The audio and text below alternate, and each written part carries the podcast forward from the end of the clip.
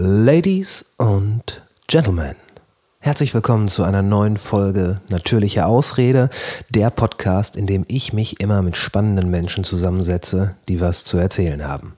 Jeder Mensch wird irgendwann sterben. Wir wissen das und zwar mit absoluter Sicherheit. Das ist auch nichts Neues, ganz im Gegenteil. Der Tod beschäftigt die Menschen, seit wir begonnen haben, in Stämmen oder Verbänden zu leben. Totenkult, der Glaube an ein wie auch immer geartetes Fortbestehen nach dem Verfall der Materie, das ist alles prägend, bezeichnend und kulturbestimmend. Trotzdem schweigen wir lieber, als darüber zu sprechen, und wir verklausulieren, anstatt es genau zu benennen. Wir gehen nicht zum Leichenbestatter, um den Toten zu begraben. Wir suchen den Bestatter auf, um die Angelegenheiten für den, der von uns gegangen ist, zu regeln. Valentin Schmersaal ist Bestatter und wir haben uns in seinem lichtdurchfluteten Institut direkt an einer belebten Straße getroffen. Das hört man auch. Da gibt es keine grau-schwarze Farbpalette, keine betenden Hände, keine düsteren Insignien. Hier wird man von einer freundlichen, stilvollen und sehr lebensbejahenden Atmosphäre empfangen. Wir sprechen offen über das Offensichtliche. Verlust, Schmerz, dessen Bewältigung, brasilianische Friedhöfe mit Blick auf den Ozean, die Vorzüge eines eigenen Sarges zu Lebzeiten und auftretende Komplikationen bei der Leichenbergung. Und ganz ehrlich, es ist nicht so leicht, darüber zu sprechen. Mir ist es nicht so leicht gefallen. Also rein theoretisch könnte jeder Mensch am Ende seines Lebens jemandem wie dir begegnen, weil du Bestatter bist. Mhm. Und es ist aber auch so ein kulturelles Ding, dass es halt so ein Tabuthema ist. Also in Deutschland, jeder weiß, dass sowas kommt, aber so richtig gerne sprechen möchten, glaube ich, die wenigsten darüber. Ja, also ich sag mal, ähm, keiner mag sich äh, zu verabschieden und schon gar nicht endgültig mhm. von einer Person und ähm, ja, es ist eigentlich so, dass das ganze Thema Tod, Sterben, ja, ein so großes Tabuthema ist, weil sich da keiner richtig mit beschaffen will, was eigentlich auch schade ist, weil wie du schon sagst, äh, es betrifft uns alle irgendwann. Ja. Egal ob uns selbst oder Angehörige. Mhm. Und äh, ich bin auf so einem Stand, ich, was es Schöneres, als sich schon äh, zu Lebzeiten Gedanken über sein eigenes Ableben zu machen? Im ja? Sinne von Vorsorge zum Beispiel, um ja, einfach schon mal festzulegen, wie möchte ich was haben, in welchem Rahmen möchte ich das haben und aber natürlich auch das Finanzielle so abzudecken, dass äh, alle Angehörigen um einen herum oder die nächsten Angehörigen damit nicht belastet werden. Mhm. Ja, klar. Das, ist, das erleichtert es denen dann, weil einem selber kann es ja in dem Moment vollkommen egal sein. Absolut, weil ja. man ist, ja, wo ist man dann? Was, was passiert? Mit der Seele. Ja, gibt es sowas wie eine Seele, glaubst du? Ja, das ist immer so ein bisschen schwierig für mich. Ich werde häufig gefragt, gibt es ein Leben nach dem Tod? Was passiert danach? Ähm, ja, ich bin halt, äh, ich bin nicht gläubig.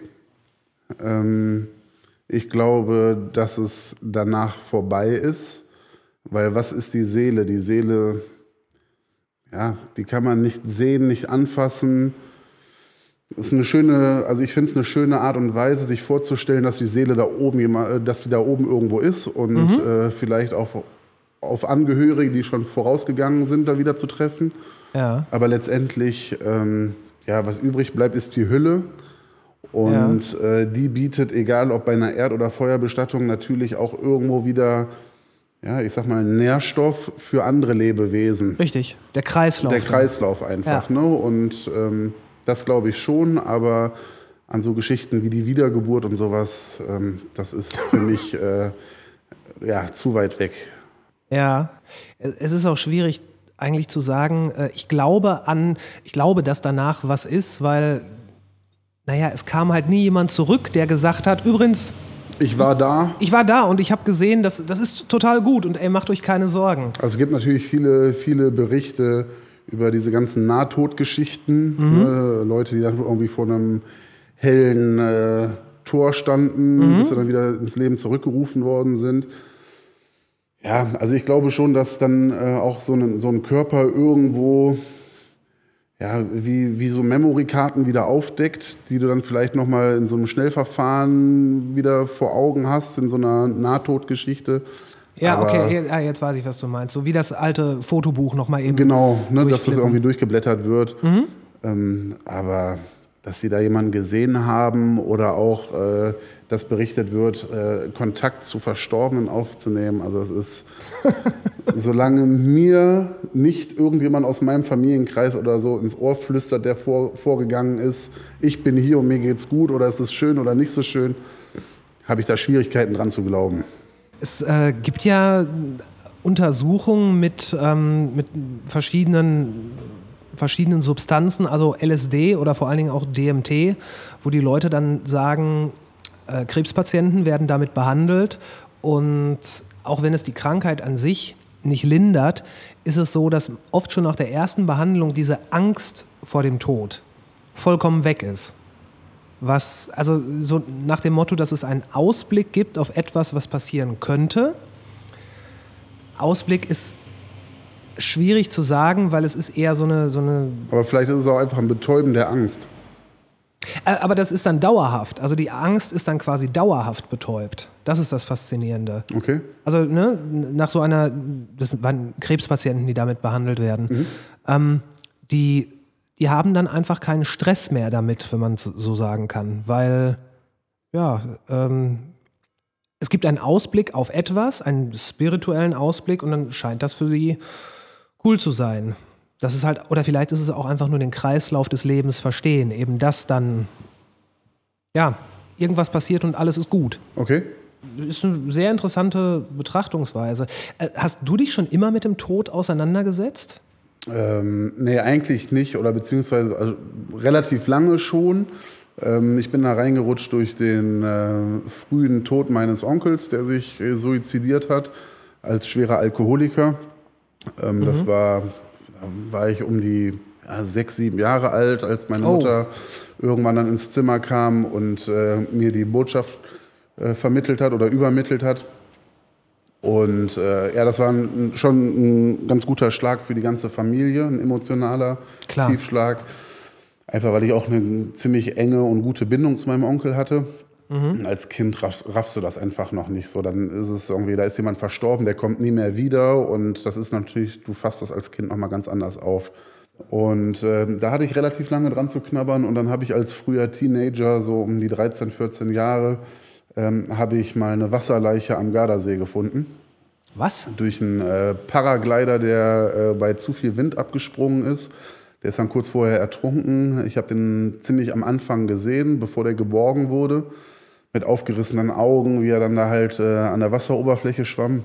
Okay. Und das waren ähm, ja schon so zwei Begegnungen mit Sterben oder dem Tod, wo du wirklich als Kind äh, schon dran zu knabbern hast irgendwie. Ne? Das, ähm, das zu verpacken, ähm, wie gehe ich mit dem ganzen Ding um, mit diesen Erlebnissen einmal in der nahen Familie und dann aber auch das Sehen eines Sterbefalls in einem nicht ganz so schönen Zustand, einfach aufgequollen und du hattest schon dieses, dieses ähm, ja, die Angst im Gesicht von dem, von dem Sterbefall, von dem Paraglider gesehen. Das Wirklich? War, ja, doch, diese aufgerissenen Augen und dann, ich sag mal, im Sinne von, ja, einfach so ein typischer Scheiße. so, es ist zu spät oder da passiert jetzt was und ich habe tierische Angst, einfach dieses, Ja. Und ich Angst. kann es nicht abwenden. ich kann es nicht abwenden, ne, dieses Ja. Gesicht. Und das hatte er dann noch. Und das waren schon so zwei ja, Situationen, wo ich lange dran zu knabbern hatte, und die auch immer wieder mal über die Bettdecke gelaufen sind. Und ähm, ja, nachdem ich mich dann irgendwann damit befasst habe, was mache ich nach der Schule und ich dann meinen Sozialhelfer gemacht habe, habe ich mal zwei Monate äh, in eine Hospizarbeit reingeschnuppert, einfach um mich selber mit dem Thema Tod auseinanderzusetzen. Und äh, Okay. du bist halt äh, als Sozialhelfer, arbeitest du mit Menschen mit Behinderung, Kindern und alten Menschen. Das heißt, bei Menschen mit Behinderung und alten Menschen ist schon ziemlich naheliegend, dass du da eventuell früher oder später beruflich mit dem Tod konfrontiert wirst. Und einfach um das Thema für mich ein bisschen aufzuarbeiten, habe ich da mir zwei Monate mal die Hospizarbeit rein angeguckt. Und ähm, ja, ich kann es eigentlich nur in höchsten Tönen loben, die Arbeit von denen, weil die haben einen da so smooth reingeführt in dieses Thema, Sterben und Tod und äh, haben mir alle Zeit der Welt gelassen, wie ich mich halt bereit fühle, mich da jetzt auch zu öffnen und vielleicht auch mal in ein Zimmer zu gehen, wo gerade jemand verstorben ist oder zu helfen beim Ankleiden oder beim Waschen. Da, ja, da kann ich eigentlich nur in höchsten Tönen so Hospizarbeiten loben. Das ist wirklich, äh, die machen echt eine super Arbeit. War das denn von dir dann eine Entscheidung vor dem Hintergrund dieser Begegnung mit dem Tod, dass du da ins Hospiz gegangen bist? Oder dachtest du, das könnte wirklich eine äh, berufliche Ausrichtung sein? Nee, beruflich eigentlich gar nicht. Das war wirklich so durch diese zwei Erlebnisse, die ich mhm. in meiner Jugend und Kindheit hatte und ähm, einfach dieses Ungewisse, mal mich nochmal mit diesem Thema auseinandersetzen, weil es mich eventuell dann beruflich dann auch nochmal begleitet. Mhm. Mich da wirklich dann mal auf diese ganze Hospizarbeit einzulassen und äh, ja, dieses Thema, was für mich einfach ähm, mit Schrecken verbunden war, einfach mal aufzuarbeiten und äh, ja, okay. mich da mal mit mehr auseinanderzusetzen. Wie, wie, alt warst du, als du da im Hospiz warst? Ungefähr. Anfang 20. Okay. Machen das viele? Nee. Also ich glaube nicht, äh, zumindest nicht das, was ich jetzt mitkriege, Du meinst jetzt Hospizarbeit? Ja, ja, also nee. Praktikum im Hospiz. Das ist nicht, das hört sich nicht so an wie der favorisierte Praktikumsplatz. Nee, nee ich, ich glaube, ich glaube nicht. Also ich habe es zumindest nicht gehört, dass da jetzt wirklich viele ein Praktikum gemacht haben. Mhm. Wenn ich ehrlich bin, habe ich von, von keinem Fall gehört von Kollegen, die da schon mal ein Praktikum gemacht haben. Ähm, viele aber, die nach der Schullaufbahn dann direkt sagen, ich möchte Bestatter werden und dann die die Aus, den Ausbildungszweig einschlagen in die Bestattungsfachkraftrichtung. Und das hast du ja auch gemacht. Das habe ich dann auch gemacht. Du bist ausgebildeter Bestatter. Genau, also unter anderem Bestattungsfachkraft, so nennt sich das jetzt irgendwie der, der Ausbildungsberuf heute. Ja. Okay, warum, warum, warum Bestattungsfachkraft? Ähm, du wirst einfach in allen Ebenen der Bestatterarbeit geprüft. Das heißt, ähm, es fängt an von Särge zu löten, was gemacht werden muss für Auslandsüberführungen, Zinksärge löten. Zinksärge, du löt, also du verschweißt die quasi. Genau. Okay. Also löten, nicht verschweißen. Ja, okay. Ja. Also richtig mit Lötsinn und Lötflüssigkeit und Anschmörgeln. Das machst du aber nur bei Zinksärgen für die Auslandsüberführung. Okay. Jetzt bei Särgen, die jetzt hier in Deutschland bleiben, Natürlich nicht. musst du das nicht machen. Ja, klar. Ne? Ähm, ja, und dann alle anderen Richtungen, wie zum Beispiel Trauergespräche, was so die wichtigste Arbeit eigentlich ist einer Bestattungsfachkraft oder mhm. eines Bestatters. Mhm. Einfach da äh, fachlich auch ja, komplett auf Angehörige einzugehen, egal welche Religion, egal welcher Glauben, wie auch immer, die, mhm. denen da fachlich zur Seite zu stehen. Über Floristik, wo du ja, klar, beraten klar. musst, ne, für ja. Trauerfeiern, Abschiednahmen, ähm, ja, was hast du noch? Bergung natürlich, äh, Bergung und äh, hygienische Versorgung an Verstorbenen. Bergung bedeutet die ähm, Verstorbenen abholen vom Ort, wo sie verstorben sind. Korrekt. Okay. Und es ist nicht immer das Bett zu Hause oder das Bett im Altenheim oder in der Hospiz oder im Krankenhaus. Ja. Ne, du hast halt auch alles Mögliche an Stellen, wo Sterbefälle geborgen werden. Sprich, zum Beispiel jetzt in der ganzen äh, Polizeiarbeit, die wir auch machen. Äh, das heißt, wir sind Auftragsbestatter für die Polizei, die uns dann ähm, ja, anruft äh, bei nicht geklärten Todesursachen, nicht natürlichen Todesursachen, ähm, ja, wo dann, ich sage jetzt mal, ein Sterbefall vielleicht mit den Füßen verkantet auf der Kellertreppe liegt. Das heißt, dann musst du dir halt auch überlegen, wie platziere ich jetzt die Trage, wie fasse ich jetzt am besten an, um den Sterbefall von einer komplizierten Stelle zu bergen. Oder mhm. Übergewicht spielt halt auch häufig inzwischen eine Rolle. Ähm, wie berge ich einen Sterbefall in der vierten Etage ohne Aufzug, der vielleicht einen Herzschlag in der Besenkammer gekriegt hat. Und der stark übergewichtig ist. Und der stark übergewichtig ist. Okay. Du zählst diese Beispiele jetzt so auf, als könnte ich nachfragen, ist dir das schon mal passiert? Und du würdest einfach sagen, ja klar. Ja klar. Aber okay, Ähm, was, ich meine, gut, wenn dann übergewichtiger, also ich stelle mir jetzt das so vor, wenn man jemanden, wenn da jemand ist, der übergewichtig ist, dann ist es natürlich für eine Person alleine schwierig, den äh, irgendwie so zu nehmen, so, keine Ahnung. Bei 300 Kilo ist es auch für zwei, drei, vier, fünf Personen Schwierigkeiten, schwierig, die Person zu nehmen. Aber du bist doch ein kräftiger Kerl. Ja, aber drei, schlepp mal oder mach mal eine Bergung von einer Person, die nicht mithilft und 300 Kilo wiegt. Ja, muss man halt ein bisschen fester zupacken. Ja. Du kannst, also du bist herzlich eingeladen, um mal einen Tag bei uns Praktikum zu machen. Und dann sprechen wir mal nach der ersten 150 Kilo Leiche nochmal zusammen. Also. Das ist das ist, dein Ernst? Dass du ein Praktikum bei uns machen kannst. Ja. Ja, wenn du ein Praktikum machen möchtest, bist du herzlich eingeladen. Okay. Oder zumindest mal mitzufahren und dir das mit anzugucken. Es ist einfach nochmal was ganz anderes, wenn, ähm, ja, man kann sich 300 Kilo einfach nicht vorstellen, was das wirklich für Massen sind, die du da bewegen musst. Das heißt, auch selbst schon die ganzen Gerätschaften, mit denen wir arbeiten, die sind schon auf Schwerlast ausgerichtet, mhm. aber das über 300 Kilo übertrumpft es einfach. Ne? Das äh, hält nichts stand. Die Tragen, mit denen wir arbeiten, die würden sich biegen. Ähm aber es kommt wahrscheinlich auch nicht so häufig vor. Also nicht, nicht acht von zehn Fällen sind nein, über 350. Nein. Das ist dann schon eine das Ausnahme. Dann, genau, das sind Ausnahmen. Aber es kommt nicht selten vor, dass dann auch mal ein Sterbefall ja, 160, 170 Kilo wiegt. Mhm. Wenn du 160, 170 Kilo zu zweit aus vier Etagen tragen musst, weißt du auch am Ende, wenn du den Sterbefall ins Auto gebracht hast, was du getan hast. Weil es sind einfach, das sind wirklich Gewichte. Das ist ja, ja, schon auf Knie, Rücken und auf die Substanz. Okay, also ihr hättet, wenn du jetzt sagst, äh, Vertragspartner der Polizei, es hätte zum Beispiel sein können, gut, das ist jetzt geografisch anders gelegen, aber dass bei diesem Paraglider am Gardasee, dass ihr dann da äh, angerufen werdet. Genau. Okay. Also wäre das jetzt bei uns hier im Umkreis gewesen mhm. für den Bereich, äh, für den wir tätig sind für die Polizei. Das wird halt immer ausgeschrieben und ist auf Städte, Städte mhm. geschrieben. Das heißt, wir haben unsere festen vier Städte, für die wir für die Polizei fahren. Mhm. Äh, wäre das da passiert, dann wäre das ein typischer Kripo-Fall gewesen, den wir dann bergen müssen. Okay. Ist das Ganze, wenn man, ich meine, viele Leute, wenn sie Bestatter hören, dann denken sie an äh, an dieses Klischeebild des möglicherweise alten, knochigen Mannes im Frack, der in einem. Mit Zylinder auf.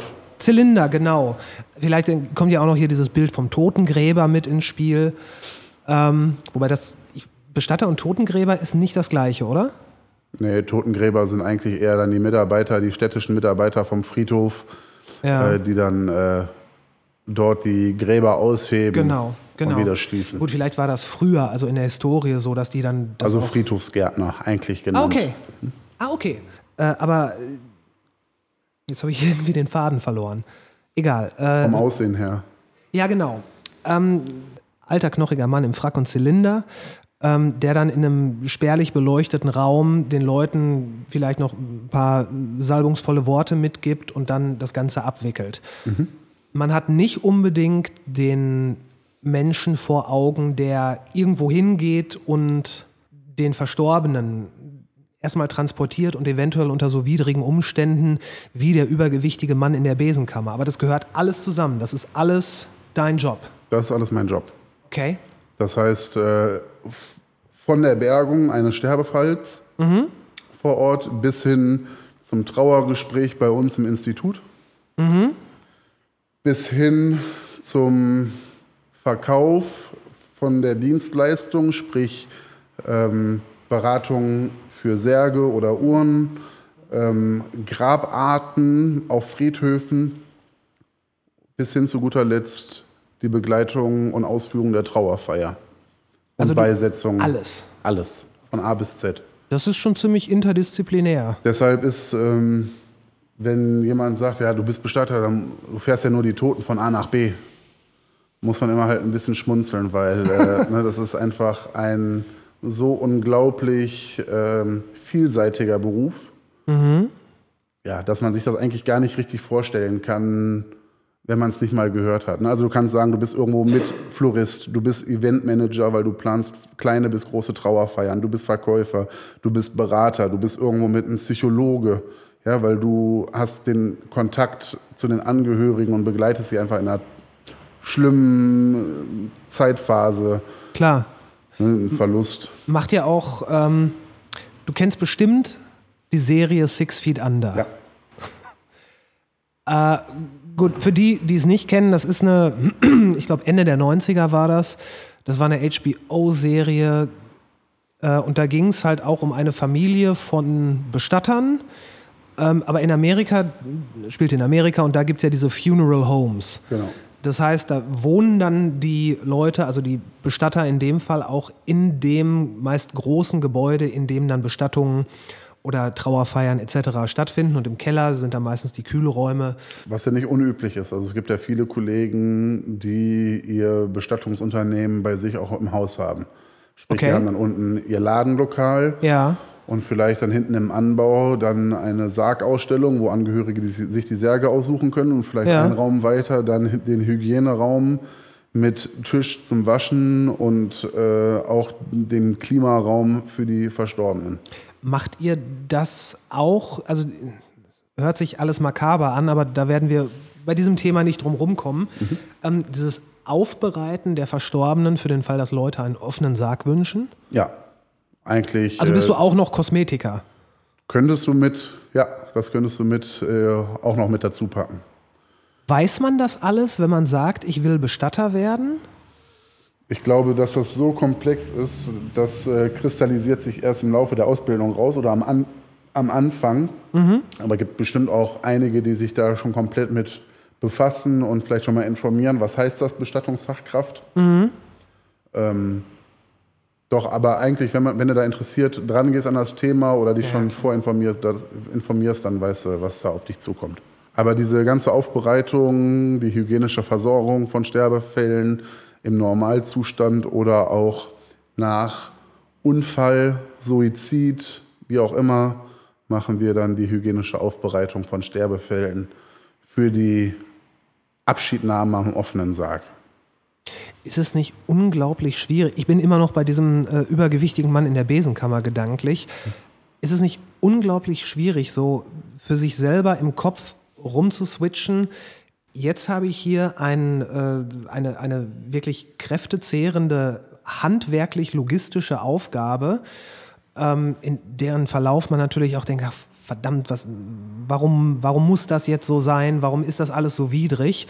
Um dann vielleicht für den gleichen Fall ein paar Tage später ein ähm, einfühlsames Gespräch mit den Verstorbenen führen zu müssen. Also das sind ja zwei Welten. Kriegt, man das, kriegt man das hin oder steht man sich da selbst manchmal im Ich Weg? weiß nicht, ob das alle hinkriegen, aber Äh, Immer nur von dir, Ja. kriegst du das hin. auf jeden Fall. Da habe ich überhaupt keine Schwierigkeiten. Ich könnte jetzt die Bergung haben, dieses Beispiels, was ich Ja. dir gerade eben genannt habe, und Ja. könnte aber auch in der nächsten Stunde das Trauergespräch haben mit, ich sag mal, einer Familie, die ihren, ihr Kind bei einem Verkehrsunfall verloren haben. Jetzt einfach mal Okay. als Beispiel. Ja, klar, natürlich. Ne? Da Also könnte, da- ich, könnte ich direkt switchen. Und nach dem Trauergespräch könnte ich auch direkt nach Hause fahren und würde eigentlich gar nicht mehr drüber nachdenken. Einmal über das Trauergespräch, was ich kurz vorher geführt habe, und über die Bergung, die ich davor hatte. Also ich müsste mich schon konzentrieren, um mir vorzustellen oder mich zu erinnern, was ich für Sterbefälle oder für Situationen gestern hatte, weil es einfach schon für mich dann wieder so weit weg ist, dass ich da das nicht mit nach Hause nehme und mich nicht belastet. Das ist Selbstschutz. Wahrscheinlich, ja. Ich kann ja auch nicht genau erklären, wie ich das mache. Ja. Ähm, Es macht aber eigentlich kein Mitarbeiter bei uns. Natürlich, davon will ich mich nicht freisprechen, gibt es immer wieder eine Situation, über die ich auch mal zu Hause vielleicht noch mal eine Stunde oder zwei Stunden drüber nachdenke. Klar. Na, also ich meine, dieser, dieser, dieses Beispiel gerade eben, äh, komme ich ins Trauergespräch und dann ein Verkehrsunfall und dann ist das Kind da verstorben. Da würde ich wahrscheinlich schon noch mal eine Stunde zu Hause drüber nachdenken, so puh und äh, was gibt's noch mal für Möglichkeiten. Ne? Aber es äh, war einfach jetzt nur mal, um zu klären, wie es eigentlich läuft. Dass Ja, klar. eigentlich dieses ähm, Trauergespräch und dann nach Hause und nicht mehr darüber nachdenke. War das schon immer so? Oder gab es vielleicht am Anfang Situationen, wo du dann auch ziemlich fertig warst, wenn du nach Hause gekommen bist? Ich meine, so ein dickes Fell muss man sich ja auch erstmal zulegen. Ja, Oder bist du damit direkt angetreten? Nee, also natürlich hast du da ähm, gerade am Anfang ähm, in dieser ganzen Lernphase immer wieder dann die Situation, du musst mit Gerüchen einmal auskommen, ne, jetzt bei der hygienischen Versorgung oder äh, bei der Bergung von Sterbefällen, bis hin auch zum ersten Nadelstich bei Nähten, die du setzt bei Sterbefällen. Bei Nähten? Mhm. Warum setzt du Nähte? Jetzt zum Beispiel bei, bei, bei größeren Verletzungen, mhm. wieder Beispiel Verkehrsunfall und dann ja. ist vielleicht ein Schnitt im Gesicht oder solche Geschichten, muss natürlich dieser Schnitt dann auch professionell so versorgt werden, dass Angehörige sich ohne großen Schrecken bezüglich der Verletzung noch verabschieden können. Ach, so die, die posthume Wundversorgung machst du auch? Komplett. Also ich mache auch bis hin zur in Zusammenarbeit mit Kollegen die äh, Rekonstruktion von Sterbefällen nach Gewalteinwirkung. Sprich, wenn dann äh, zum Beispiel der Kopf deformiert ist, haben wir Möglichkeiten, einfach auch Knochen wieder aufzubauen und äh, quasi anhand von Fotos äh, auch dann ein Gesicht wieder nachmodellieren können, dass man hinterher sagen kann, äh, den Angehörigen, ihr habt die Möglichkeit, euch nach trotz eines schweren Unfalls noch zu verabschieden. Es ist aber, also das kann man auch nicht pauschalisieren. Das heißt, es gibt natürlich auch Fälle, wo uns äh, bezüglich dieser Arbeit die, die Hände gebunden sind. Ne? Klar, ihr könnt keine Wunder wirken. Verbrannte Sterbefälle gibt es keine Möglichkeiten, keine richtigen Möglichkeiten, die wieder aufzuwerten.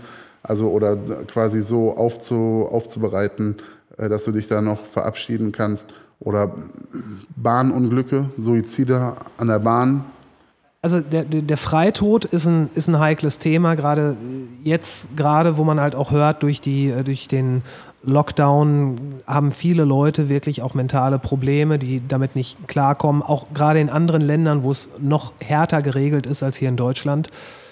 Ähm, und der Freitod ist ja buchstäblich die, der letzte Ausweg, der einigen Menschen dann bleibt, aus Gründen, die nur sie nachvollziehen können. Ja. Aber das Ganze dann so zu machen, dass man sich vor einen Zug schmeißt, wo man noch viel, viele Menschen so noch mit reinzieht. Ne?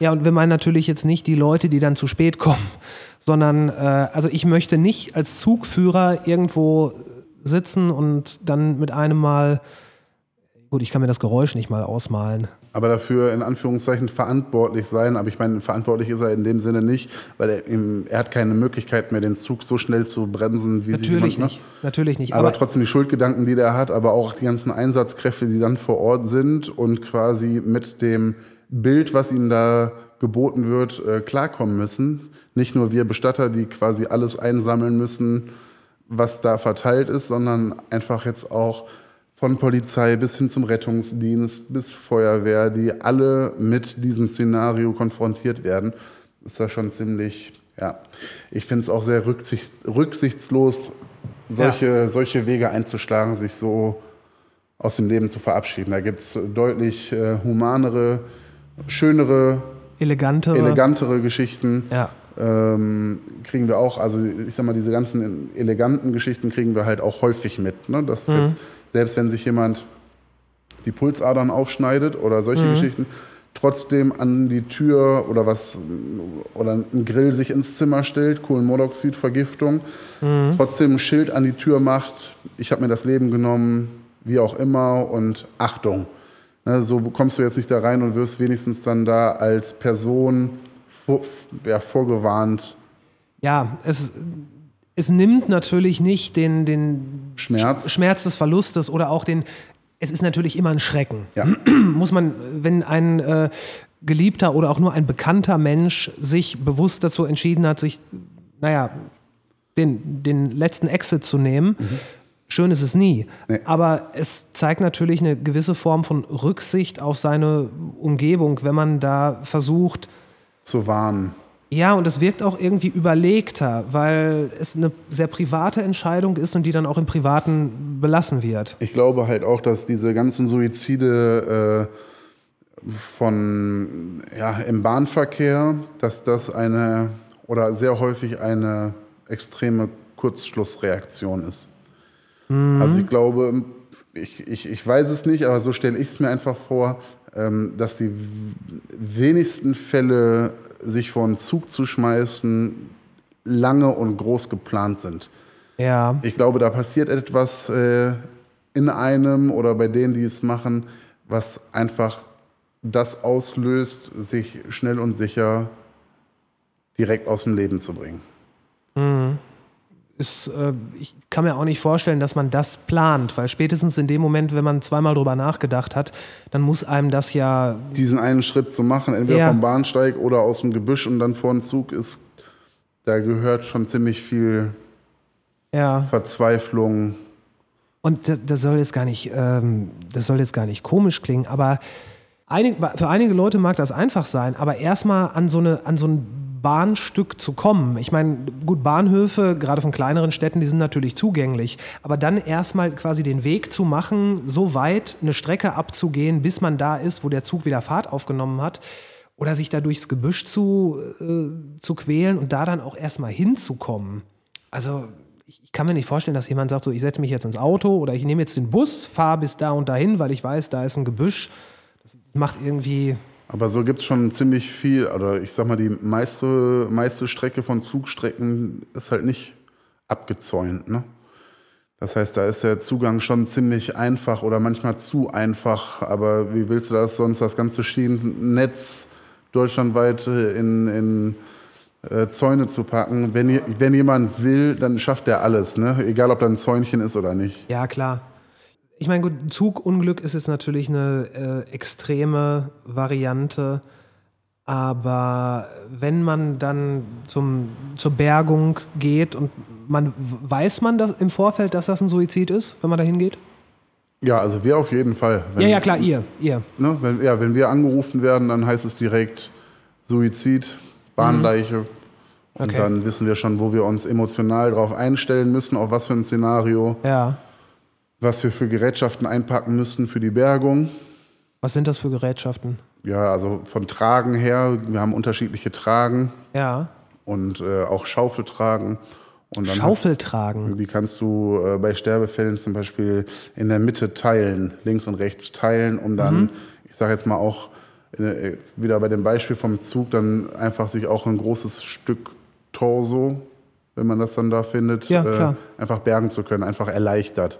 Ah, okay, so, so, Weil du einfach so ein nicht. Messer-Löff- äh, Gabel-Löffel-Prinzip, so aufschaufeln halt. Ja, also du, du hast dann die Möglichkeit, das in der Mitte zu trennen. Die Schau ist wie eine normale Trage, wo du auch anschnallen kannst. Du hast Okay. Anschnaller rechts und links und du hast einfach die Möglichkeit, die Trage in der Mitte zu trennen, um die dann quasi links und rechts neben der Person wieder unter den Rücken einzufädeln, Okay, dann verstehe. zuzuklicken und dann hast du einfach eine bessere Möglichkeiten, äh, den Sterbefall zu transportieren.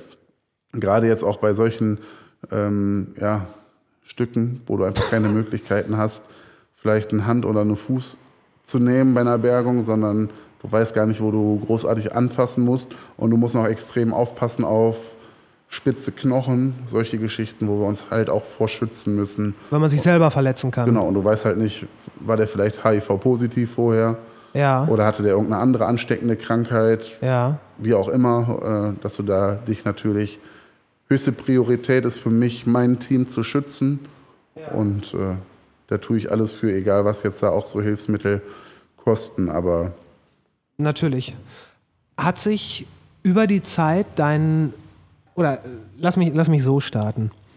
Du bist ja nun mal in der Position, dass du dem Tod, dem Tod von Menschen in so ziemlich allen Facetten, die es gibt, begegnest. Ähm, vom friedlichen Einschlafen bis zum unfriedlichen vor den Zug schmeißen und alles, was dazwischen liegt. Und wahrscheinlich alles, was, ich, äh, was man sich ausmalen kann und möglicherweise noch ein bisschen mehr. genau. Hat sich dein Verhältnis zum Tod, und ich meine jetzt nicht zum persönlichen Tod, sondern zum, zu diesem großen Tabuthema Tod, in der Zeit verändert? Äh, absolut. Ich bin einfach, also ich erzähle sehr gerne über meinen Beruf und über meine Berufung. Erzähle ich einfach extrem gerne. Ähm, aber erzähle natürlich nicht, wenn es für jemanden, ja, ich sag mal, so ein Tabu ist, dass der wirklich gar nichts darüber. Ich, ich dränge keinem meine Geschichten auf. Ja. Wenn ich offen gefragt werde, erzähle ich gerne darüber. Ja. Ähm, und ähm, habe einfach jetzt so in den letzten anderthalb Jahren für mich einfach auch so einen Weg gefunden, dass mir unglaublich viel Dankbarkeit äh, übermittelt wird oder vermittelt wird über so Öffentlichkeitsarbeit. Mhm. Sprich, ähm, einfach Menschen auch aufzuklären, mhm. wie passiert was, was passiert wann, wie verändert sich etwas, vielleicht auch mal das eine oder andere schlimmere Bild zu zeigen, einfach weil man kennt es nicht und ähm, es, ja, es betrifft uns alle, weil es, es passiert einfach um uns herum. Und äh, deshalb habe ich äh, damals ähm, ja, diese Seite bei mir bei Instagram aufgerufen, einfach um da so eine Öffentlichkeitsarbeit rauszumachen. Mhm. Und ähm, ja, muss sagen, die Resonanz, die ich da kriege, die ist schon zum Teil echt, ja, ist richtig stark. Einfach auch durch Personen, die, ähm, ich sag mal, einen Bruder oder die Schwester durch einen Suizid verloren haben und einfach dann auch sagen, hör mal, durch deine Arbeit hier bei, bei Instagram über diese Seite, äh, hat, hat das für mich total viel erleichtert, einfach auch mit diesem Thema umzugehen und äh, ich habe nicht mehr das Problem und ähm, ja, also diesbezüglich finde ich das schön, einfach damit auch öffentlich einfach zu arbeiten und nicht den ganzen Input in sich reinzufressen und mhm. Hoffentlich Das so hinter, hinter verschlossenen Türen genau, zu halten. hoffentlich betrifft es mich nicht, weil das ist totaler Trugschluss. Ne? Das ist, ja, es ist Schwachsinn, weil wenn einen irgendwann etwas betreffen wird. Dann ist es der Tod. Und das ist, das ist ja auch das, das Merkwürdige. Es ist, nicht, es ist nicht viel im Leben sicher. Ja. Aber eins ja, nämlich dass es endet. Genau. Und Darum ist es ja absurd, dass das ein Tabuthema ist. Wie gesagt, in diesem Kultur, Kulturkreis, ich, ich habe mal gehört, dass es, ähm, dass es in Indien teilweise so ist, dass äh, Begräbnisse oder ich glaube, da sind das Feuerbestattungen, das sind große, große Feiern. Ja. Und die Leute freuen sich und die haben auch keine Angst vor dem Tod, weil die wissen, meine Leute, die sind dann da, die warten da auf mich. So Ob das jetzt stimmt oder nicht. Ja, also ein ziemlich schönes Anschauungsbild finde ich zum Beispiel die Umgangsweise mit Tod und Sterben von den Buddhisten. Mhm. Die sehen nämlich den Tod dann auch als Erlösung. Und mhm. alles, was passiert ist im Leben, ist quasi hinter einem. Und ähm, klar, die sehen es nochmal anders mit der Wiedergeburt oder was kommt danach, ne? solche Geschichten. Aber die haben keine Krankheiten mehr, die haben keinen Liebeskummer mehr, die haben keinen Stress mehr, die sind einfach erlöst durch das, was kommt und die sehen eigentlich die Geburt genau andersrum. Also man kann es grob sagen, natürlich freuen die sich, wenn jemand geboren wird, aber die Personen haben noch alles vor sich, alle Leidenswege in jeglicher Form und einfach der Tod ist eine große Erlösung und wird da einfach auch gefeiert. Ich glaube, ich glaube der, dieser, dieser erste Satz von Buddha war auch Leben bedeutet Leiden. Ja. Und naja, wenn ihr.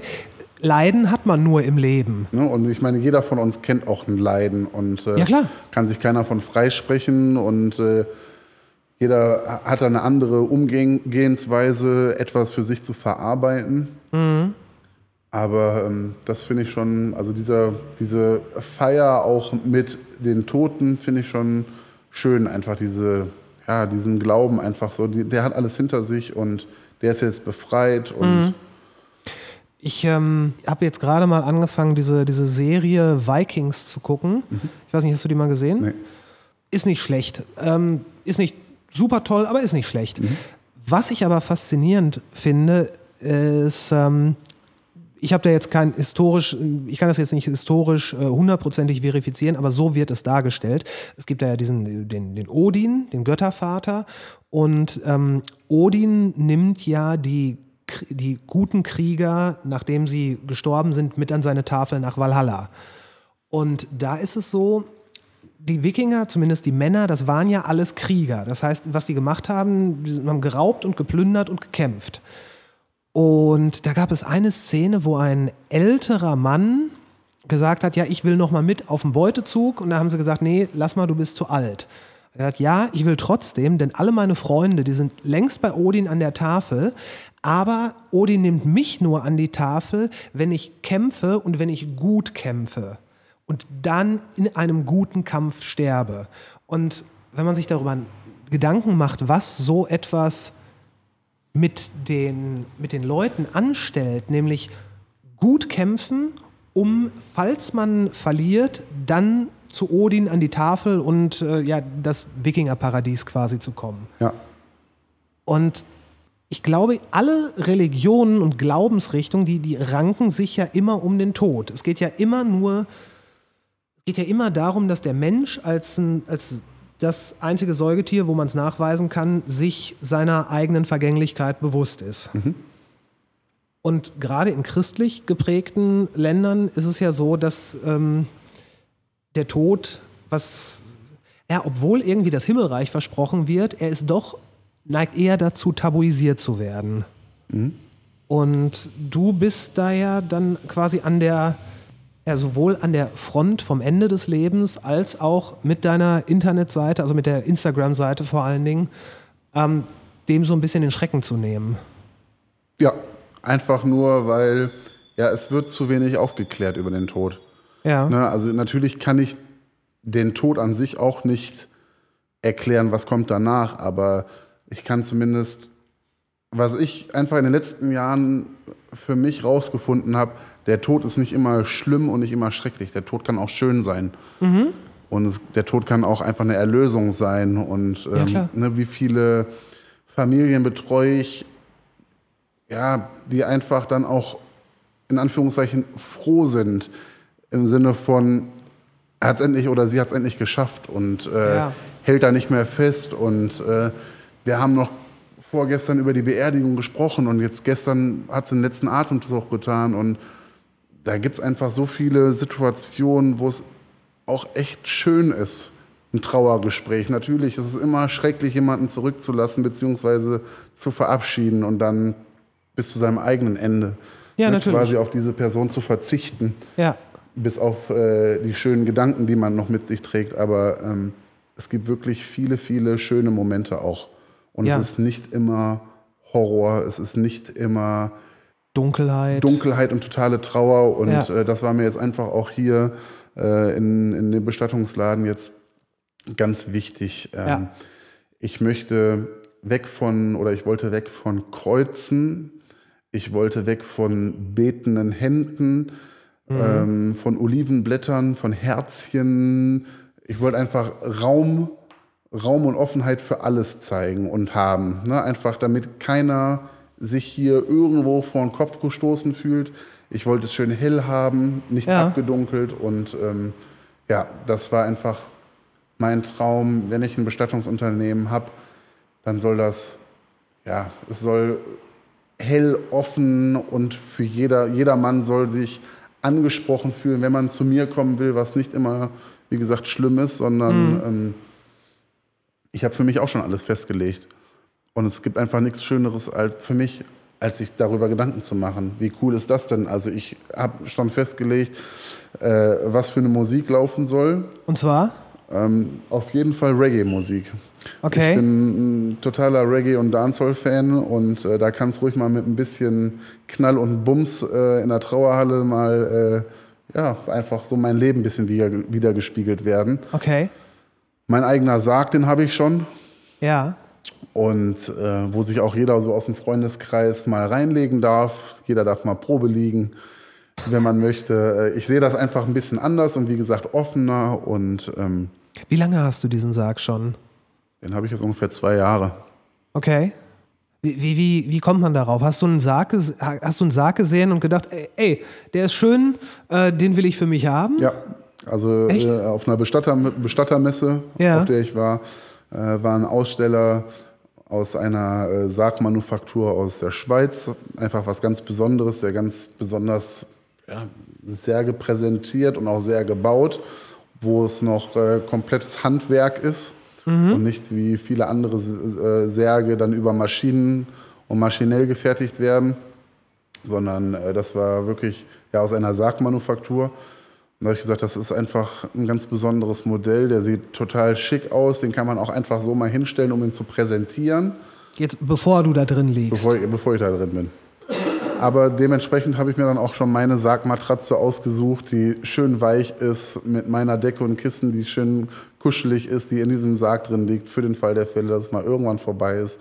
Weiß ich, in, welcher, in welchem Sarg, in welcher Kiste ich hinterher lande und äh, das ist ein total schönes Gefühl. Äh, du, du weißt schon, dass die weiche Matratze dir dann möglicherweise egal sein wird. Ja, aber in Nur meiner, für den Fall, dass- Aber in meiner jetzigen Vorstellung. Ja, okay. Oder ähm, ja, Also du hast dir mal richtig was für später gegönnt. ja, absolut. es braucht sich keiner mehr Gedanken machen aus der Familie oder keine Ahnung was, wie man mich unter die Erde bringt. Alle wissen, was ich, was ich möchte. Ja. Eingeäschert, ich möchte frei sein, meine Asche soll verstreut werden. Ich möchte Ja. nicht in meinen Gedanken jetzt eingefangen gefangen sein in einer Urne oder in einem Sarg. Äh, der Verwesungsprozess unter der Erde oder der Einäscherungsprozess im, im Ofen vom Krematorium ist mir total egal, aber ich möchte einfach frei sein, nicht gefangen und deshalb ist dann für mich die Feuerbestattung einäschern und hinterher das Verstreuen der Urne und egal wo. Also wirklich, Hauptsache, ich bin nicht, ich möchte nicht auf den Friedhof, ich brauche das nicht für mich. Ja. Einfach auch, weil ich nicht, ja, ich. Du hast da keinen Vertrag mit. Ich habe da keinen Vertrag mit. Und ähm, ja, meine Familie, Angehörigen, die wissen, äh, wissen das genauso. Und ich finde, meine Erinnerungen, die kannst du auch im Kopf mit dir tragen. Ähm, ich brauche da jetzt nicht die Anlaufstelle für jemanden anderen. So Ja. dieses, dieses Mahnmal, wo man dann hinkommt und Nee, es soll lieber, sollen lieber bei meiner Abschiednahme sollen ein paar Kisten Bier da stehen. Jeder, der reinkommt, soll ein Bierchen mit mir trinken oder auf mich trinken. Und äh, ja, eine coole Trauerfeier auf jeden Fall. Auch wenn es natürlich dann für die anderen traurig ist, aber es soll meine Musik gespielt werden. ja. Sollen alle in den Klamotten kommen, die sie gerne tragen. Keiner in Schwarz oder keine Ahnung was, wie es noch viele machen. Es soll einfach, ja, soll was Besonderes sein. Und ich möchte so eine Trauerfeier und eine Beisetzung haben, dass jeder sagt, boah, das war eine echt coole Beisetzung oder das war schön. Ich, äh, ich weiß aus Erfahrung, dass es zumindest, wenn man es ähm, kirchlich macht, äh, ich hatte vor einiger Zeit ein, eine katholische Bestattung, wo ich dran teilnehmen durfte. Und ähm, der Gedanke war, dass da von äh, Leonard Cohen Halleluja gespielt wird. Was tatsächlich ein Problem dargestellt hat, weil die haben gesagt, nein, nur äh, die Orgel darf spielen. Und ähm, da fragt man sich dann schon, also wer seid ihr, dass ihr jetzt hier solche... Entscheiden dürft. Ja, also äh, finde ich, find ich sehr schwierig. Absolut. Also wir können das eigentlich den Angehörigen komplett freistellen, ob Orgel gespielt werden soll oder ob persönliche Lieder über eine Anlage gespielt werden sollen. Und äh, ja, wä- wäre das so, dass nur Orgel gespielt werden kann bei meiner Beisetzung, wäre das auf jeden Fall nicht. Ich will, also erstens soll es nicht in der Kapelle sein, das soll irgendwo anders meine Trauerfeier gemacht werden. Und ähm, ja, aber dann wäre das nicht meine Kapelle, wo nur Orgel gespielt werden kann. Okay, ich verstehe. Okay, also du hast dir, äh, du hast ja auch schon, ja, du hast dir mehr Gedanken für später gemacht, als würde ich mal sagen, die meisten. Das geht halt über den Standard äh, Lebensversicherung und so weiter äh, hinaus. Also du hast, würdest du sagen, du hast schon mal für dich persönlich den Frieden mit dem Tod gemacht? Ja, ich hoffe einfach nur, dass, also mir ist es egal, wann es für mich sein soll. Im Sinne von, ich habe in meinem Leben bis jetzt, in meinen 35 Jahren, habe ich äh, nichts aufgeschoben. Ich habe nichts, wo ich sage, das habe ich bis jetzt verpasst oder bis auf Hochzeit und äh, mein eigenes Kind im Arm zu haben, äh, was, was mir noch fehlt, so in, auf meiner Lebens-To-Do-List, sage ich mal. auf der Bucketlist. Auf, auf der, genau. Habe ich alles. Ich habe extrem viele und schöne Reisen mit meinen Eltern damals gemacht, habe extrem viel von der Welt schon gesehen, habe die besten Freunde um mich herum, ähm, habe meinen Beruf gefunden. Deshalb kann ich diesbezüglich sagen, mir fehlt nichts. Natürlich freue ich mich auf alles das, was kommt. Ja. Ja, auf alles Neue, auf vielleicht noch andere Orte, die ich sehe, auf andere Kontakte, die ich knüpfe äh, freue ich mich natürlich, aber ich hoffe einfach nur, dass, wenn es so sein sollte, egal ob heute, morgen oder erst in 50, 60 Jahren, Ja. Na, so alt werde ich wahrscheinlich nicht noch, Ja. 50, 60, ja. Doch, do- rein statistisch glaube ich doch. Ich weiß nicht, wie gesund du lebst, aber unsere, unsere Generation, der wird ja angedichtet, dass wir locker 80 werden können. Also ganz locker. Und ich glaube, dass das ist. Also ich bin mal gespannt. Äh, ich äh, lasse das mal auf mich zukommen. Nichtsdestotrotz hoffe ich einfach nur, dass es schnell geht.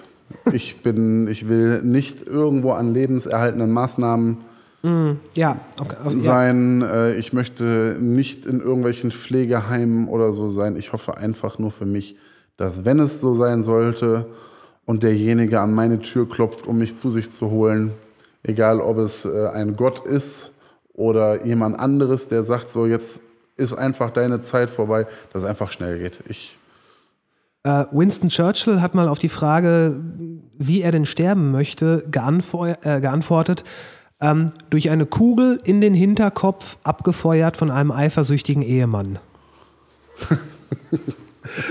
Fand ich gut. Ja. Fand ich gut. Ähm, ich weiß nicht, ob es so ist, aber deine, deine, deine Internet, deine Instagram-Seite, es sieht auf jeden Fall so aus, als wärst du auf Instagram der erfolgreichste Bestatter in Deutschland. Nicht erfolgreich im Sinne von, dass du äh, so viele so viel bestattest, sondern dass die, äh, die Instagram-Seite so erfolgreich ist. Mhm. Du hast ja schon gesagt, dass du möchtest das auch, um so ein bisschen Aufklärung ja. ähm, zu vermitteln. Und ich glaube, dein Aufklären und vor allem, was mir auch ganz wichtig ist, eine Lockerheit da reinzubringen. Ne? Und das, das finde ich so geil, weil du, du hast es geschafft, eine Lockerheit da reinzubringen ohne dabei pietätlos zu sein. Und ich mhm. denke, das ist natürlich bei Tabuthemen extrem schmaler Grad. Ja. Du äh, sagst auch bei den Bildern, also teilweise bei den Bildern, die man da sieht, die heftig sein können, teilweise auch sind, du hast da auch diese Warnhinweise. Äh, es ist trotzdem erstaunlich, dass Instagram das alles drauf lässt. Hast du da schon mal irgendwie so einen Community Strike oder irgendwas ja, bekommen? Ich, also ich bin schon mal äh, blockiert worden bevor ich diese Warnhinweise gemacht habe. Okay. Eigentlich wissen alle Follower, die bei mir sich auf der Seite rumtreiben, was das heißt, auf meiner Seite sich mhm. rumzutreiben. Das heißt, ähm, ja, ich halte es einmal locker, fängt mhm. ja schon mit dem Namen an, der letzte macht das Licht aus. Na, einfach, das ist, ja, keine Ahnung, es ist witzig, wenn man es hört, so von wegen, echt, du bist Bestatter, ja, hast, du hast auch eine äh, Instagram-Seite, wie heißt die denn, der letzte macht das Licht aus, es ist immer ein Lacher. Ja, klar. Ja, also damit fängt es schon an. Und ähm, ja, bis hin, also ich habe damals noch nicht diese Warnhinweise gemacht, einfach um auch mal zu zeigen, wie sieht eine Verwesung aus, wie mhm. sieht eine Arbeit von Maden aus, die sich schon auf einem Körperteil niedergelassen haben, wie, wie ja, eine Fäulnis, wie, wie passiert eine Fäulnis oder wie entsteht eine Fäulnis, wie breitet die sich aus. Das sind natürlich Bilder, die sind nicht für jeden Magen geeignet. Und deshalb biete ich trotzdem jedem die Möglichkeit, auch wenn die wissen, dass es zwischendurch hart hergehen kann auf der Seite, die Möglichkeit, okay, nee, da ist jetzt dieser Warnhinweis und auch in der Beschreibung von dem Beitrag können die ja lesen, ähm, hier sieht man jetzt Fäulnis oder wie auch immer, kann man ja schon für sich selber entscheiden, okay, nee, muss ich mir jetzt gerade nicht geben oder muss ich nicht sehen, gehe ich nicht drauf. Ja, und du hast es ja auch sehr schön gemacht. Du hast ja meistens das erste Bild, das ist dann der Warnhinweis. Und wenn man den dann, das ist ja auch das, was im Feed dann angezeigt wird. Das heißt, dann kann man immer noch weiter swipen. Das genau. Auf jeden Fall gut gemacht. In deinem jetzt gerade, ich glaube, vorletzten Post, da hast du, ähm, ich glaube, nach Euthanasie, nach äh, dem Standpunkt zur Euthanasie gefragt. Kann das sein? Ähm, da habe ich zumindest, genau, ich habe gefragt, äh, oder ich habe gefragt, wie man wie die Follower bei mir auf der Seite zur aktiven Sterbehilfe stehen. Genau. Ja. Wie stehst du dazu? Ich bin ein hundertprozentiger Befürworter für aktive Sterbehilfe mhm. in einem klaren Verstand. Mhm.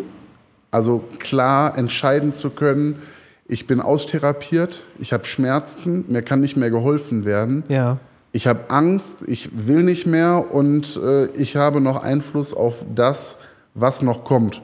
Und ja. zwar, ich habe Einfluss, jetzt einfach zu sagen, pass mal auf, ich bin ein freier Mensch, ja. ich kann tun und walten, was ich möchte über mich.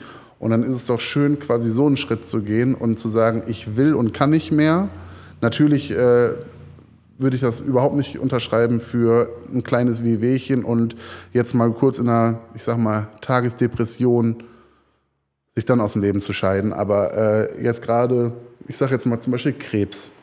Ja. Oder vielleicht auch noch den Anfang einer, ja, vielleicht auch Demenz. Ja. Ja, Wenn man merkt, dass es einem so langsam aus den Fingern gleitet. Genau, dass man, Ja. also, dass man noch so viel Verstand hat, etwas in diesem Rahmen entscheiden zu können, Ja. finde ich, äh, warum nicht? Natürlich. Ich meine, äh, jeder will, dass es einem gut geht und äh, warum soll ich dann nicht entscheiden können, wann es mit meinem Leben einfach auch zu Ende ist? Ja. Ohne jetzt drastische Wege gehen zu müssen, wie sich vielleicht vor einen Zug schmeißen zu müssen oder Ja. irgendwas anderes Ja, zu oder machen. sich ir- irgendwie dafür zu sorgen, dass man selber einschläft. Weil ne, die Möglichkeit hat man ja, sofern man nicht äh, irgendwie an ein Krankenhausbett äh, gefesselt ist, aus Gründen. Ähm, und ich finde das gut, dass du dann auch wirklich sagst, dass es ganz, ganz klare Bewertungskriterien dafür gibt, dass jemand ähm, noch so, Entscheiden kann. Genau, dass er entscheiden kann, dass er bei so klarem Verstand ist, dass er entscheiden kann. Äh, denn es wirkt ja, ich weiß gar nicht, ob die Diskussion da schon über diesen Punkt hinausgegangen ist. Aber es ist ja so, dass wenn jemand zum Beispiel versucht, sich selber umzubringen und es nicht schafft, dann wird er erstmal In die Psychiatrie. in eine Psychiatrie Genau. eingeliefert. Das heißt, angenommen, ich wüsste jetzt, ich werde den Rest meines Lebens in unerträglichen Schmerzen verbringen. Ich sage dem Doktor, bitte ziehen Sie den Stecker und er sagt, nein, das darf ich nicht. Ich versuche mir selber das Leben zu nehmen. Das geht da nicht, das geht schief, weil, ja, blöder Witz, weil der Zug nicht kommt oder irgendwie sowas. Dann komme ich in die Psychiatrie. Das heißt, dann werde ich noch mehr erniedrigt und dann geht es mir im Grunde genommen noch schlechter. Und das ist ja was, womit man, äh, was man, was man, das könnte man ja unterbinden. Also es gibt eine sehr, schön, eine sehr schöne Reportage vom äh, Medienprojekt Wuppertal, die eine Reportage, ich glaube, das ist jetzt zwei Jahre her, ähm, veröffentlicht haben, und zwar Elisabeth beschließt zu sterben. Ähm, Ja. Die zeigen einfach ähm, eine ältere Dame, die kaum noch sehen kann. Äh, die wohnt alleine im zweiten Stock. Äh, die hat äh, eine Atemnot, hat quasi Angst auch einzuschlafen, weil sie Angst hat zu ersticken. Okay. Ähm, kein Kontakt mehr zu der Familie. Also es kommen mehrere Faktoren, aber sie ist im Kopf einfach glasklar. Ja. Und das ähm, zeigt einfach auch zwischendurch, ja, wie, wie krass es eigentlich ist. Ne? Weil, also sie zeigt da ganz wenig Emotionen. Ähm, natürlich gibt es irgendwie ein, zwei Stellen, wo sie auch anfängt zu weinen, weil sie einfach, ja, von ihren Ängsten berichtet. Angst zu ersticken, Einkäufe, die sie groß planen muss, weil sie die Treppe hoch und runter gehen muss. Einfach so verschiedene Faktoren. Oder wenn sie über ihre Familie, äh, über den nicht mehr vorhandenen Kontakt ihrer Familie spricht, dass sie da emotional dann einknickt. Bis hin zu dem Augenblick, wo sie mit ihrer besten Freundin in die Schweiz fährt, ins Exit dann da auch diese Gespräche mit Ärzten hat, mit der, mit der Leitung von Exit, die einfach, ähm, ja, das wird halt alles komplett dokumentiert und auch auf Video festgehalten. Es werden Gespräche geführt, wirklich um auszuschließen, dass da noch irgendwie was anderes ist oder vielleicht jemand nicht mehr emotional in der Lage ist, diesen Schritt zu gehen. Und dann bei ihr bis zum letzten Gang von ihrem Hotelzimmer, das letzte Mal die Tasche packen, ihr Handtäschchen mitnehmen, dann ins Exit fahren, sich ins Bett zu legen. Dann muss sie auch nochmal sagen, wer sie ist und warum sie sterben will und ob ihr bewusst ist, was passiert, wenn sie selber, du musst halt da als Patient selber das Rädchen drehen, um die Infusion zum Laufen zu bringen. Du hast jederzeit die Möglichkeit zu sagen, nein, zieh mir die Nadel wieder, die dir vom Arzt gelegt wird. Ich will doch nicht hast du jederzeit die Möglichkeit, äh, dieses Rädchen nicht zu drehen. Aber sie macht das einfach und ähm, ja, sie geht da mit so einer Lockerheit dran. Für sie ist das einfach total abgeklärt. Sie hat mit ihrem Leben abgeschlossen und es ist wirklich schön, sich das anzugucken, weil sie einfach da, ja, sie, man merkt wirklich, dass sie da ziemlich erleichtert ist, jetzt für sich selber diesen Schritt gehen zu können, zu sagen, ich will nicht mehr.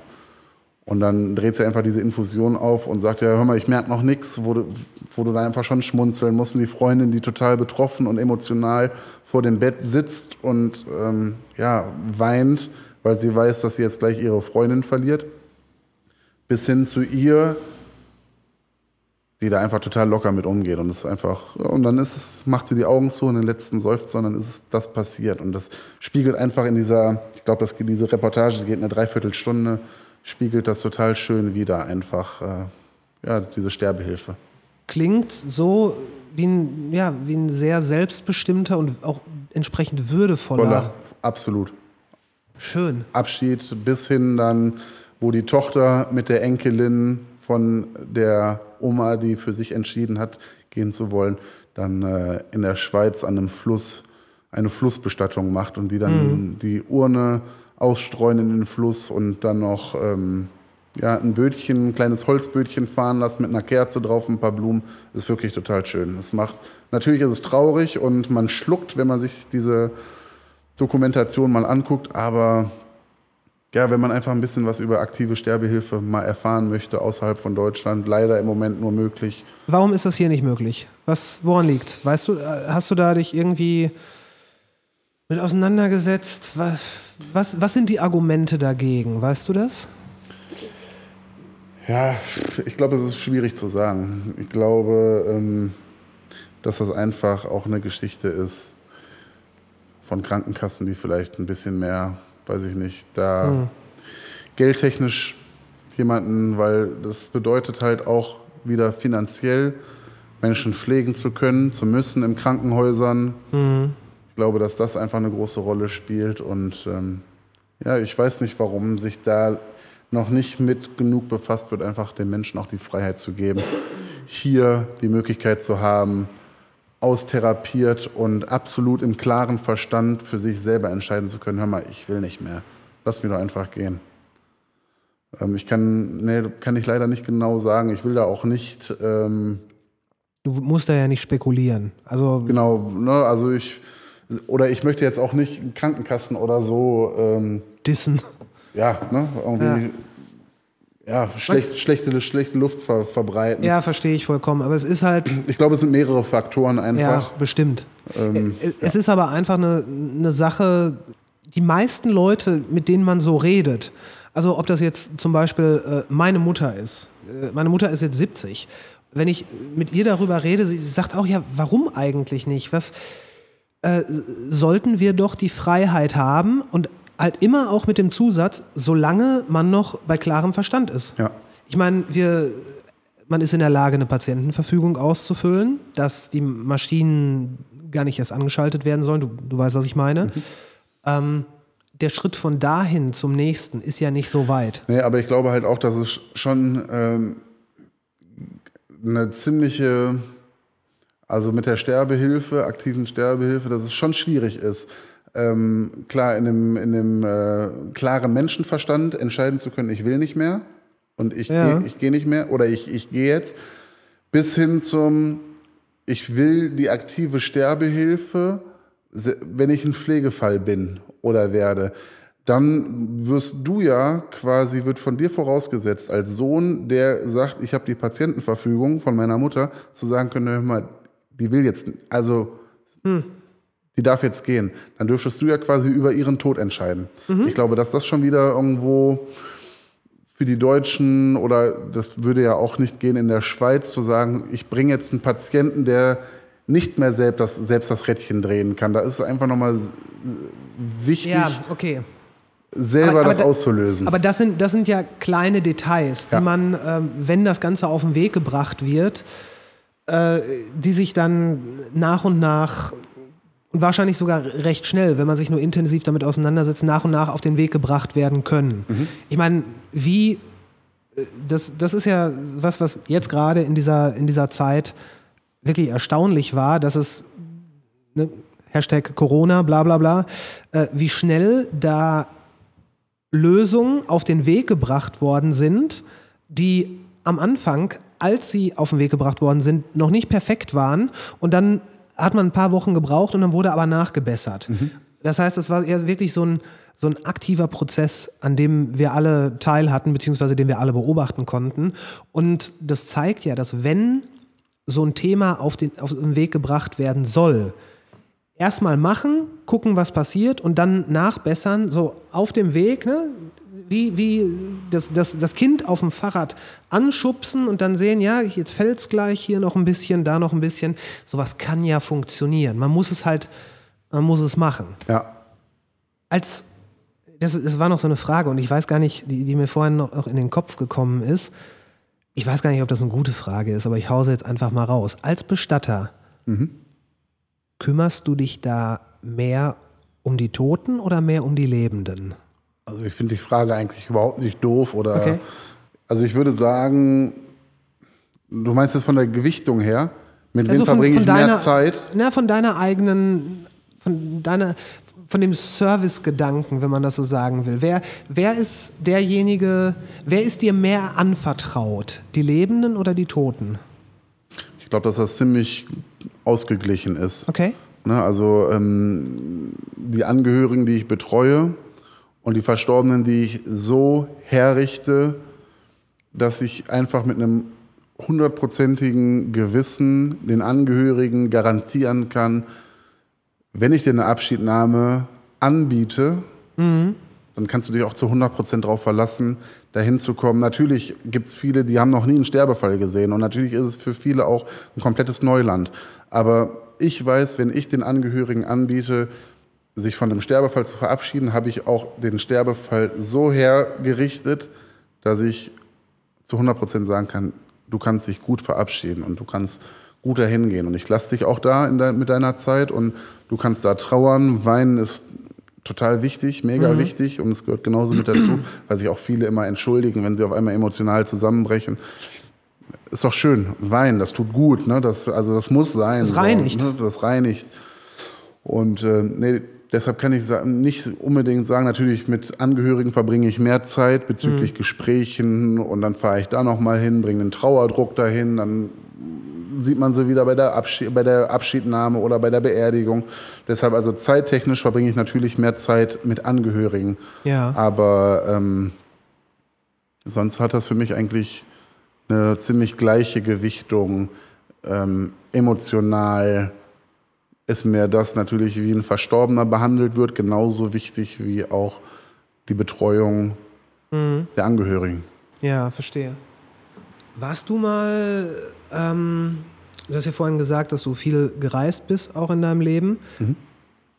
Wenn du dann, weil ich, bringe jetzt quasi zwei Aussagen zusammen. Auf der einen Seite, dass du, wenn du nach Hause kommst, dass du dann schon mittlerweile als natürlichen Reflex einen gewissen Abschaltest? Abst abschaltest, Abstand dazu gewonnen hast.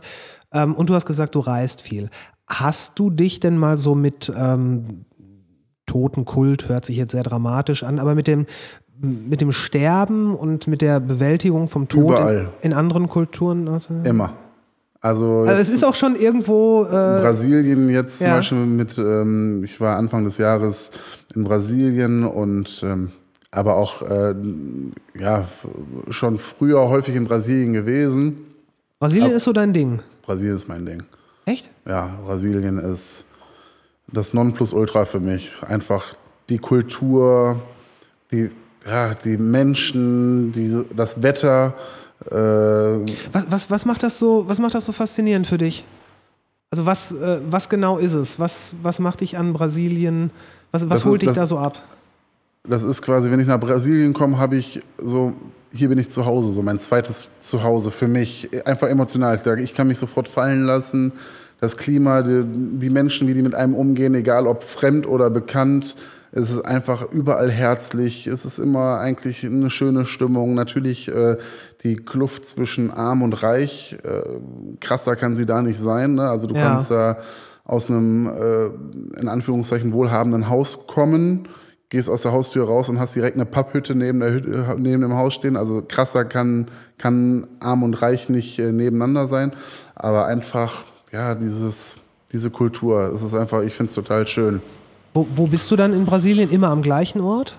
Oder? Wir haben ein Ferienhaus äh, in Porto Seguro. ja. Ähm, ja, das ist halt ziemlich, ja, Brasilia Brasilianisch oder Portugiesisch, Brasilianisch touristisch. Ne, das, Okay. das ist halt da direkt Strand und äh, kannst du nicht vergleichen mit Rio oder mit Sao Paulo, das, was einfach groß, große Städte sind, Kriminalität sehr hoch ist. Ja. Gerade da Sao, hast- da Sao Paulo soll ziemlich heftig sein. Da habe ich zum Beispiel auch äh, ein Schulpraktikum mal gemacht, einen Monat in, äh, in einem Kinderheim, aber auch einfach durch äh, familiäre Kontakte, die, Okay. ich, die wir da hatten, hatte ich die Möglichkeit, da ein Sozialpraktikum in einem im Kinderheim zu machen in Sao Paulo. Und äh, ja, das war auch schon ziemlich abgefahren. Aber Okay. so äh, nochmal, um ähm, auf den Totenkult oder ähm, Ja, nochmal zurückzukommen. Ich bin da direkt zu einem Bestatter gegangen, weil ich einfach, ich wollte mir die Särge angucken. Was haben die da für Särge? Ähm, wie ist ein Bestattungsunternehmen da aufgebaut? Das kannst du überhaupt nicht vergleichen mit hier. Ne? Da hast du komplett geflieste Kachelwände. Dann Ja. hast du dann da deine 15 Särge, die in irgendeinem Eingangsschlauch stehen, wo du reinkommst, links und rechts und in der Mitte. Und vor Kopf einfach nur einen leeren Schreibtisch, wo du dann da wahrscheinlich eben ein Trauergespräch hältst. Also die ha halten da, da irgendwo die Trauergespräche komplett anders. Aber Friedhöfe, es ist einfach alles anders. Egal, ob du in Italien zu, auf einen Friedhof mal gehst. Ich finde es total schön, da auch mal einen Spaziergang drüber zu machen und mir es einfach anzugucken, weil ich die Friedhöfe hier kenne. Wie sind die hier aufgebaut und äh, dann auch so die Friedhöfe in Brasilien oder in Italien oder wo auch immer man gerade ist. Sind, ist das in Brasilien, wo die Friedhöfe so aussehen wie so mehrstöckige kleine Städte? Also, wo, oder wo war das? Italien. Das ist in Italien, Mhm. wo du wirklich so Häuser, wie Häuser, Häuserchen auf Häuserchen siehst. Genau, da hast du ja dann deine, deine Grabkammern, Ja. die du quasi dann kaufst auf Lebzeiten oder für Lebzeiten. Die werden nicht neu belegt wie hier, wenn die Ruhefrist dann vergangen ist. Ähm, hast du dann da deine, deine ja, Gruften, die aber außenliegend sind. Ne? Das heißt, dann Ja. hast du da wirklich deine Kammern, die aufeinander stehen. Ja, okay. Aber in Brasilien jetzt zum Beispiel an dem Ort, wo, wo, wo ich oder wo wir viel Zeit miteinander verbringen, ist einfach, ähm, ja, dann hast du da einen Friedhof auf dem Hang mit Blick auf den Ozean oder auf den Atlantik. Ne? Das ist einfach äh, aufs Wasser, auf den Strand, äh, schöne Sonne und das ist einfach eine komplett andere Atmosphäre auf so einem Friedhof. Und wie gehen die Leute da äh, nach deiner Erfahrung so mit dem, mit dem Tod um? Ja, der gehört. Ich, das kann ich gar nicht so genau sagen, aber ich glaube, die gehen lockerer um als, als wir, als hier mit dem Thema umgegangen wird. Selbst wenn du da auf dem Friedhof bist, ist es nicht so geordnet und strukturiert wie hier. Ne, Hier kannst du ja wirklich sagen, wenn du da am Friedhof gehst und äh, nach einer Grabstätte fragst, können die dir auf einen Zentimeter genau sagen, wo es runtergeht und wo das Grab ausgehoben ist. Wenn du in Brasilien auf den Friedhof gehst, ist alles mehr oder weniger kreuz und quer und schief und schepp und das macht einfach, das ist, ja, es ist schön. Ich finde es Okay. ein schönes Bild. Das ist einfach was anderes. Warst du mal in, ähm, in Mexiko beim Tag der Toten? Nee, leider noch nicht. Äh, hast du noch vor? Würde mich sehr interessieren und sehr reizen, ja. Ja. ja das Warst du da? Nee, bisher auch noch nicht. Das, äh, die letzten Jahre hat es mit der Arbeit halt äh, nicht geklappt und ähm, in den Jahren davor, ich weiß noch, ich glaube 2016 wollte ich da unbedingt hin und dann habe ich mich tatsächlich irgendwie mit dem Datum vertan, dass ich, dass ich quasi so gesagt habe, so gucken wir mal, wann das dieses Jahr ist und faktisch war das da vor einer Woche. Okay. Dann Hat das nicht mehr gepasst. ja, genau. Aber also ich finde ich find halt auch so diese, diese ganzen Totenkulte sehr interessant, weil das halt auch was ist, was jeder, jeder Mensch, jede Volksgruppe, Glaubensgruppe, jede Ethnie hat sowas. Und obwohl sich jeder damit auseinandersetzt, macht es jeder immer eine Spur anders oder komplett anders. Und das ist, das ist faszinierend. Das ist äh, faszinierend. Und ich glaube auch nicht, dass wir es hier zum Beispiel am besten machen, eben weil das ganze Ding so ein Tabuthema ist. Und wie mit deiner Instagram-Seite, ich glaube, je mehr man darüber spricht, desto, ich will, weiß, weiß nicht, ob es angenehmer wird, aber desto mehr wird es auf jeden Fall seinen Schrecken verlieren. Auf jeden Fall. Na, also wie gesagt, das merkt man aus der, aus der Reaktion von den Followern, dass es einfach, ja, ich sage jetzt mal bei der Person A, die den ersten Tag da ist, boah, krass und heftig und das kann ich mir nicht reinziehen und dann fragst du ihn einen Monat später und dann ist es einfach, ja, es ist total interessant und ich habe mich da nochmal in das Thema reingelesen und habe da mir den Beitrag bei dir nochmal angeguckt und Ich finde es ja. total schön und es erleichtert das einem einfach dieses, dieser, dieser Umgang mit dem Tod und Sterben und ja. Drumrum kommst du nicht. Nee, nee. Und deshalb biete ich jedem an, äh, den es interessiert, der sich damit mal auseinandersetzen möchte, halt genau das an mit dieser Seite. Ja. Und äh, lasse auch jedem die Freiheit und sag halt auch immer wieder, wenn dann der eine oder andere schockiert ist, jetzt etwas zu sehen, ich zwinge keinen auf dieser Seite zu sein und ich dränge keinem das Thema auf. Nichtsdestotrotz soll einem bewusst sein, wenn man sich auf dieser Seite bei mir auffällt, dass man einfach auch zwischendurch Themen anschneidet, ja, die nicht Sonnenschein und äh, Cocktails und Pool und keine Ahnung was äh, bietet, sondern einfach auch irgendwie mal eine andere Seite. Ja, und trotzdem gehören alle Seiten dazu. Ja. Und ähm, es ist halt so ein bisschen betreten auf eigene Gefahr. Auf jeden Fall. Alles, was man sieht, ist echt, aber teilweise auch echt heftig. Ja, ist nichts gestellt und äh, ja. ja, sagt dann halt auch, wer es nicht ab kann, wer sich das nicht reinziehen der sollte will, besser. der sollte besser gehen, ne? Da, ja. also, oder dann nicht folgen oder also ich meine, wir haben viele witzige Themen auch und es gibt einfach auch den Moment oder immer wieder mal, wo ich morgens bei uns in den Klimaraum gehe und einfach einen guten Morgen wünsche. Ja, das ist einfach. In deinen Stories dann, oder? Genau. Das ist einfach mit einem fröhlichen guten Morgen. Und äh, ja, das hat nichts damit zu tun, dass man sich lustig über etwas macht, sondern einfach locker. Ne? Das ist ja. einfach. Und ja, wie, wie, vorhin schon gesagt, das ist halt so die schmale Gratwanderung, ja. die du, wie ich finde, sehr, sehr gut hinkriegst. Vielen Dank. Valentin, ich werde die Seite, diese großartige Instagram-Seite auf jeden Fall in die Show Notes packen. Die sollte man sich angucken, sofern man, also macht euch bewusst, da seht ihr auch was. Ja, versprochen. ich danke dir für das Gespräch, dass das äh, geklappt hat. Und mit dem Praktikum ist äh, vielleicht, ja, vielleicht mache ich das mal. Ja, meine Nummer hasse. Ja, die habe ich. Darf sich jederzeit melden. Mache ich. Und äh, hast immer ein freies Plätzchen im Fahrzeug äh, frei.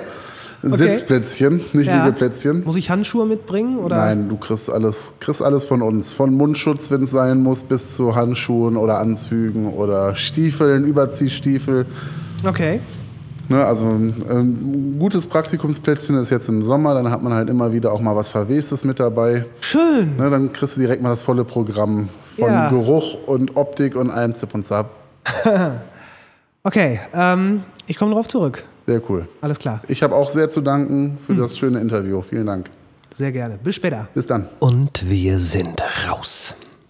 Danke für eure Zeit. Danke fürs Zuhören.